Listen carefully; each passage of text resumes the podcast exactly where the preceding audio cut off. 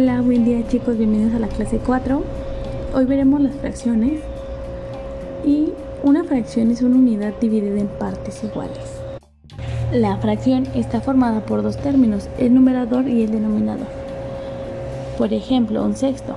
El 1 es el numerador y es el que indica el número de partes que se están tomando del entero.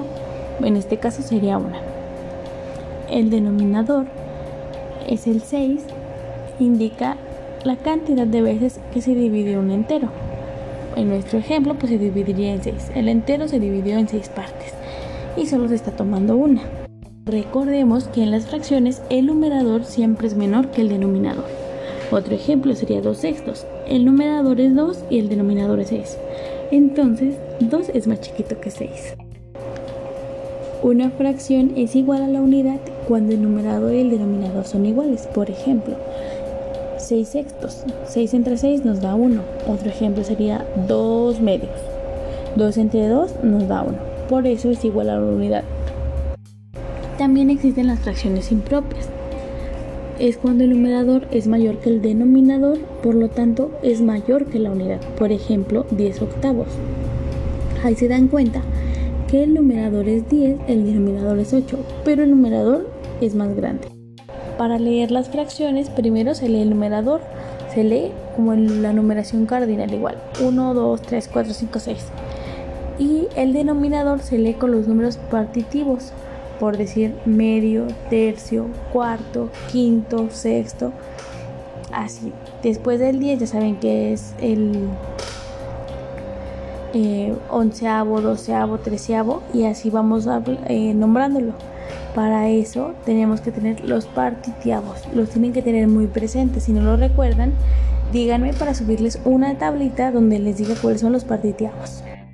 Escriban así rapidísimo en su libreta dos ejemplos de dos fracciones que a ustedes les gusten mucho y díganme ahí mismo si son propias o impropias.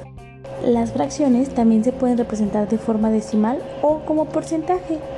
Por ejemplo, un quinto. Tenemos que dividir 1 entre 5 y nos da 0.2. Y como porcentaje sería el 20%. Ahora, si dividimos un medio y lo queremos convertir a decimal, sería dividir 1 entre 2 y nos da 0.5. Entonces, eso sería en decimal y en porcentaje sería 50%. También tenemos fracciones mixtas, que son aquellas que están compuestas por una parte entera y una fracción. Por ejemplo, un entero dos séptimos o ocho enteros tres quintos. Eso es una fracción mixta. También tenemos las fracciones equivalentes, que son aquellas que representan la misma cantidad pero que se escriben diferente. Por decir, un medio es igual a dos cuartos, es igual a tres sextos, ya que estamos hablando que es la mitad de cada uno de estos. También existe la comparación de fracciones, mayor que, menor que, o si las fracciones son iguales. Para realizar esta comparación se multiplica cruzado, por ejemplo, un medio y dos quintos. Entonces multiplicamos el 1 por el denominador del 2 quintos, que sería el 5. 1 por 5 sería 5. Y después multiplicamos el denominador del 1 medio, sería 2 por 2, 4. Entonces, como salió mayor multiplicar 1 por 5, la fracción mayor es un medio y 2 quintos es más pequeño.